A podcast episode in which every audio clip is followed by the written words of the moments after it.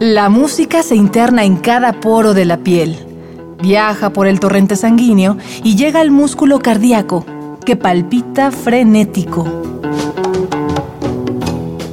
Miocardio, la génesis del sonido.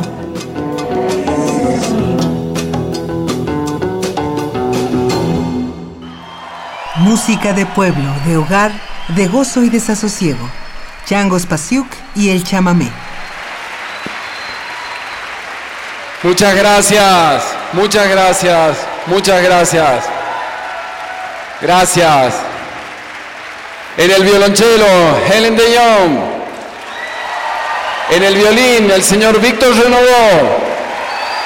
En la guitarra, el señor Alfredo Bogarín.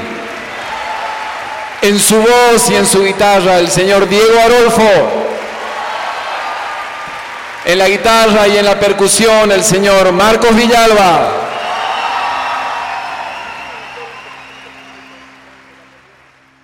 Componer es como amasar el sonido, guiado por el oficio, por el instinto y por algo más que uno no puede nombrar.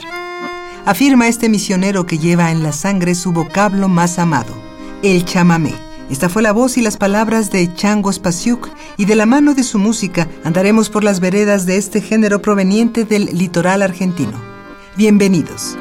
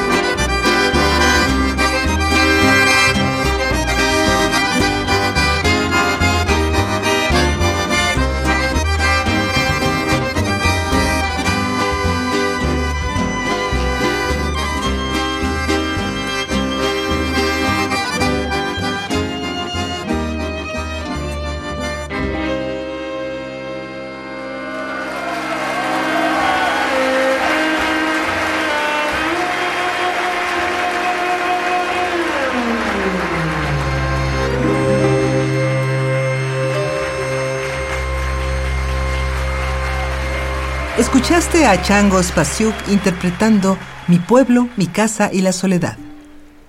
Lucas, el padre de Chango, tocaba el violín al tiempo que su hijo bailaba danzas ucranianas. Por las tardes, el niño miraba perplejo a su padre, a su tío Marcos y a su hermano mientras tocaban chamamé, un ritmo que invita a quitarse los zapatos para sentir la tierra mojada. Un sonido de vaivenes que se presta al gozo entre seres queridos, pero que arranca suspiros melancólicos cuando se está lejos de casa. Con solo 16 años, Chango Spasiuk decidió entregarse profesionalmente al chamamé y cumplidos los 21 le llegó la oportunidad de grabar su primera producción. Diez temas incluyó este álbum homónimo de 1989 en el que Lucas Spasiuk, su padre, ejecutó el violín de manera enorme. Padre e hijo interpretaron la pieza Tus recuerdos, tema que décadas antes fuera compuesto por El Señor del Acordeón.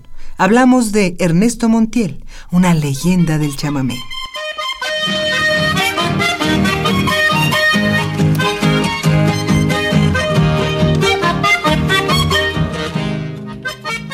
Corrientes, Argentina, 1942.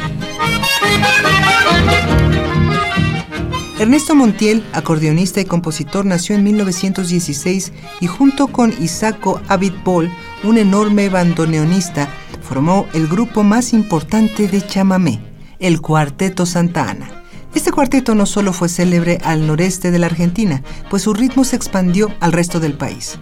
Pronto, Montiel y Abitbol, junto a las guitarras de Luis Ferreira y Samuel Klaus, debutaron en la radio local y dos años más tarde, en 1944, grabaron su primer álbum bajo el sello discográfico Odeón.